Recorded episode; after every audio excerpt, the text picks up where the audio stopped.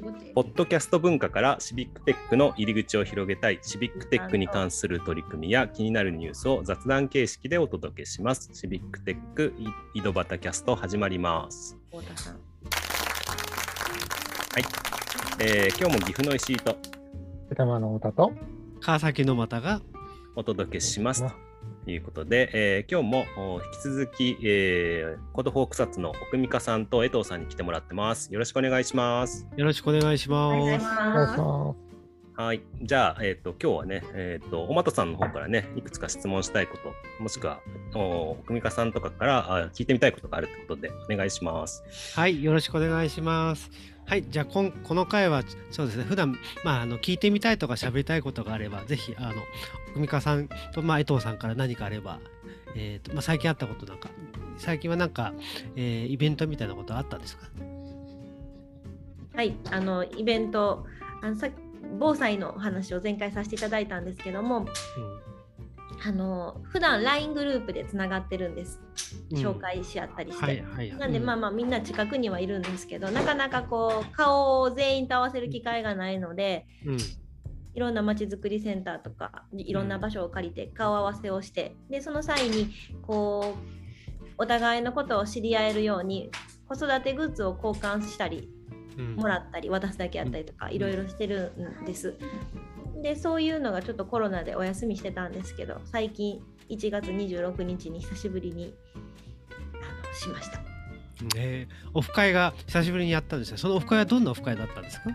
その時は、まああの子育てのグッズ交換して、えーっと防災のトイレを何パターンか見比べて、うん。うん。あゲルを良くするか袋を良くするか、うん。その周りを包む袋を良くするか、うん。この3つの伸びしろしかないからうんっていう話をしたり、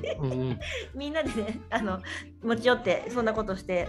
リそうですね。結構防災でトイレトイレって結構大切でやっぱりあのみんな集まると、まあ、それでどうやってあのそういう防災用のトイレをするかとか結構やってたりしますよね。はい。うん、うん。で結構ぼあのおトイレトイレっていうのが結構見落としがちなんですけどもやあのやっぱりそれ食べるとやっぱ人間食べたり飲んだりするとやっぱなあのそういうトイレの需要があるんだけどあの実はその行き先がなくて特にあの、えーっと若い人とかあの、まあ、結構我慢をしてしまって逆に体調悪くなったりっていうのとあとトイレが溢れてそこからやっぱり病気になったりするっていうところが結構あのあるので、あのそこはやっぱり大切なところだったりするのと、まあ、私もあの以前その東北の震災の時にちょっと現地に行ったことあるんですけどもあのガイドの人に言われたのは最初にまずここで出すもん全部出してってくださいって言われるんですよ。うん現地でトイレに行かないようにっていう。うんでなのでだからその時にだから食べるものとか全部自給自足ができるような状態っていうのをよく考えるんだけどもトイレまで考えなかったなと思って結局あの今しあのえー、と水洗トイレが多いんですけどああいう震災があるとやっぱ下水道がと止まってしまうのと、まあ、浄水だけじゃなくてやっぱ流せないってとこあったりするのであの現地にいるだけでも大変なのに後から来た人がなかなかやっぱりねあの増やすなってとこがあるのでそういった意味ではトイレの処理ってすごく大切なんですよねと。そうですね本当水回りって一番考えとかなあかんとこやなっていうのと、うんやっぱそのあのートイレ関係になると、うん。女女の人特有の悩みとかも聞きやすいですし、うん。ななんやろあのちょっと踏み込んだことまで話せるのでトイレって結構そのテーマにすることが多いんですけど、うん。うん、そうやっぱそん最近そのコロナで増えてき増えてるなとか悪化してるなって感じるのが DV だったりするので、うんうん、なんかそういうようなちょっとした変化このお下がりはアンパンマンが書いてるから旦那の許可を取らないと着せられないなって。うん。まあさらっと聞けばそうなんかなと思うけど例えば髪の毛髪型もうんロングにしないといけないみたいなことってうん。うん。普段だとそんなあれって思って心に留めてるけどなんかそういう旦那さんからのうん制限がちょっとコロナに準じてきつくなってるなとか、なんかそういうのをちょっとずつこう拾う場にもなっていて、そうですよね。だから結構普段あのやっぱ直接話すとそういった何気ない言葉からやっぱりそういう SOS 進行が出たりしたりするのでね。あのやっぱそこはなんかなんだろうな。やっぱりオンラインオンラインではなかなか気づかなかったりするっていうのはそういうオフ会みたいなところ実際に話を見てみると結構そういう信号っていうかそういうあのシグナルが発信したりするのでそういった意味ではこうそういうのをキャッチアップしてあのもし、まあ、本人が実は気が付いていないんだけれども、やっぱそういったのはちょっとおかしいんじゃないみたいなこと言えるっていうのは、すごく大切なような気がしますけれどね。そうですね、本当にどこまでふなんか踏み込むのがどうかっていう話ですけど、そのね、自覚これは変だけども、うん、まあ、今はそれを選んでるっていう状態でそこにあるのか、うん、だから自分が悪いからそうなってるんだって言って染まっていくのかって結構違いが大きいなっていうのも感じているので。うん。うん、そういうのってやっぱり他の人とやっぱりあの比べてみるのもなんかそれがなんかおかしいっていうのが分かったりするっていうのはありますしね。そうですね。結構うん、殴られてないから大丈夫みたいな誤解もたくさんあるみたいですし。そうですね。あのそうですね。あのあのそういう実際分かりやすいそういう DV だけでもなくて言葉の DV もあったりとかやっぱそういうな言葉がないんだけどなんか圧力があってみたいなとかあったりするのでね。そういったのってなかなかやっぱこういうあの家の中にいるだけだと発信ができないしそれをわざわざ誰かにこうね電話をして話すとかなんかそういうのなかなかしないですよね。別れたいとかまで言ってしまえば、具体的にねあの行政に言うとか、手立てがあのシェルターがとか手立てがありますけど別にそこまでしたくないけど困ってるってなったら話聞いてくれるだけでもよかったりもするし。そうですよね。だからなかなかねやっぱで結構やっぱあんのがあと表立ってこうやっぱりこう言いたくないっていうかあんまり人に知られたくないみたいなのもあったりすると思うので余計なかなかそういった意味では発信しにくかったりするような気がします。ですもんね。うん。それの中でやっぱ普段からそういった意味ではこうコミュニティというかつながりがあるとそういう何気ない言葉からそういうのが、えー、ちゃんと取れたりするのかなってそういう気がしますけれどね。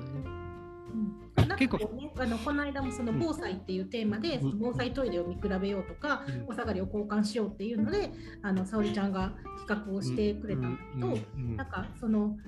まあ今コロナ禍なんで気をつけながらですけど、出会うことでコミュニケーション取ることでやっぱりその価値観をこう変えていくのって自分自身がこうずっと一人でいるだけではなかなか変わらないところとか気づけないところが多いと思うので、まあ、そういったあのリアルで出会ってこう言葉を交わすっていうコミュニティっていうのは、あのこれからもちょっとなんか様子見ながらそうなんですよね。だから地域のコミュニティってだからいっぱいたくさんあった方が私はいいと思っていて、うん、やっぱりあのあのやっぱ人に会う会わないっていうのがあるのと、あとえっ、ー、とこれもよく言われてるんですけど、こういう時にはこういう人たちとこういう人たちにこういう人たちにあの多分選択をできるようにしていくっていうのがとても大切なのかなと思ってたりその中からどっかからうまく拾えるって、あの、うん、結構あの自治自治会がなかなかやっぱりみんな難しいのはなんかその中で一つしかないっていうところが多分自治会の問題なのかなと私は思ってたりするんですね。そうですね。あとなんかその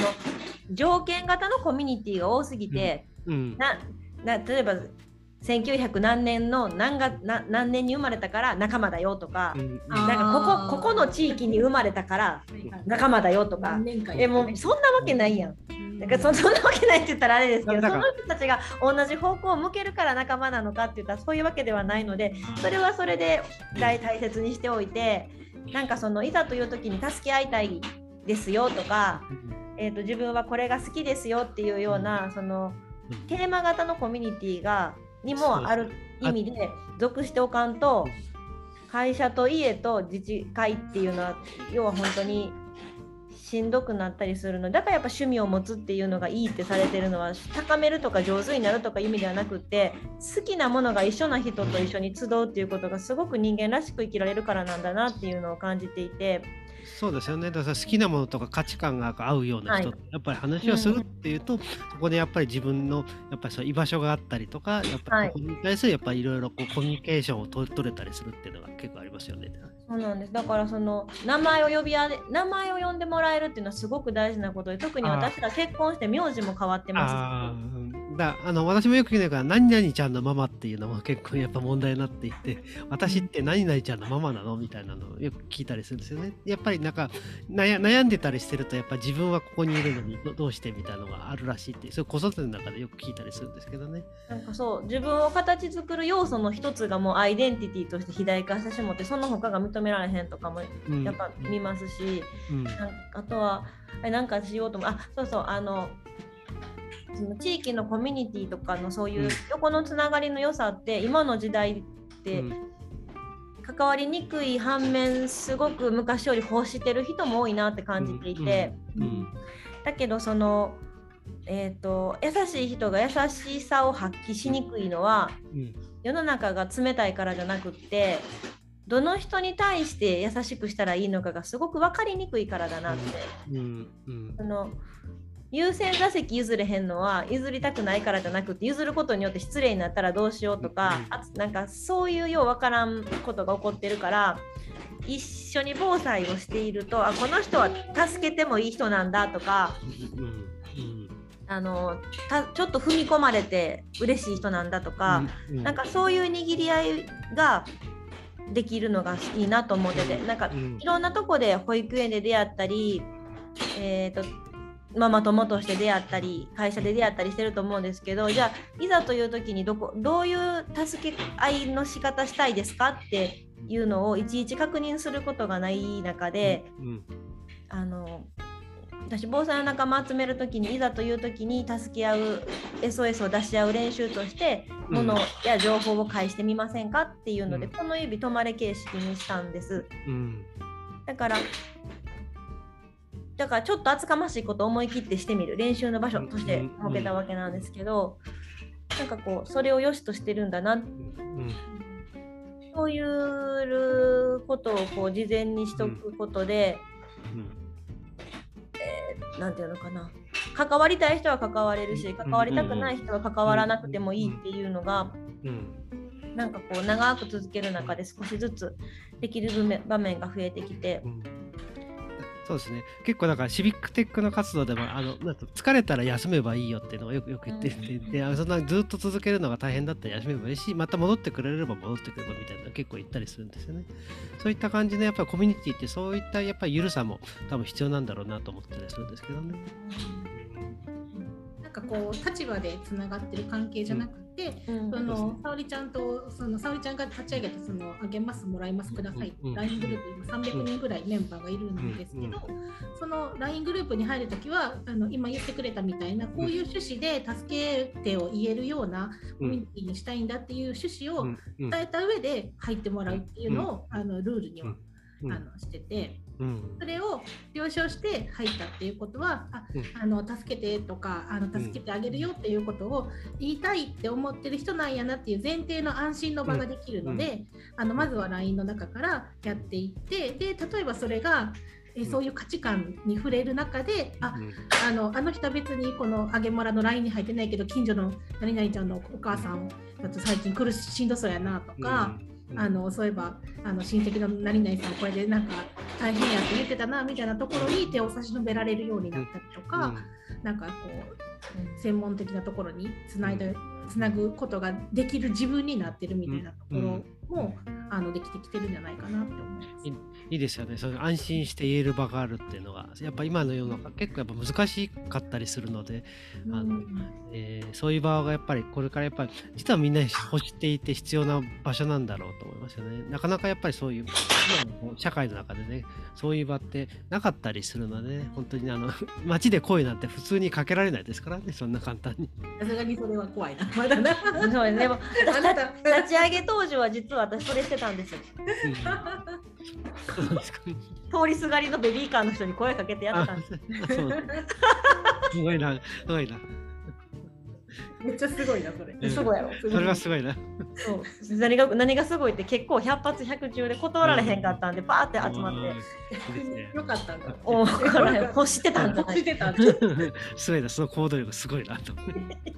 私がやったら逃げられそうな。やってるってことださてさて、そろそろあれですね、時間が結構経ってしまったんで、そこはじゃあちょっと石井さんに少しお返しをしますの石井さんどうですかって。はい、あのーすごい話が盛り上がってね、あのーすごく普段からやるっていうのと、あとはこの指止まれですよね、やっぱり。で、とと止まってもいいし、ぞ当然止まらなくていい自由がこのコミュニティの中にはあるよみたいなことがね、みんなに伝わってるコミュニティってすごく安心だなと思えるので、ぜひぜひ、えーその活動をね、広げていってほしいなと思いました。はい、ということで、えー今日の収録はこの辺で終わりたいと思います。今日はね、20分拡大版でやっております。なのでね、あの皆さんもぜひ興味が湧いたら、滋賀のママコミット、ねえーそういう団体ありますので、ぜひぜひ、えー参考にしてみてください。今日はありがとうございました。ありありがとうございましたありがとうございました。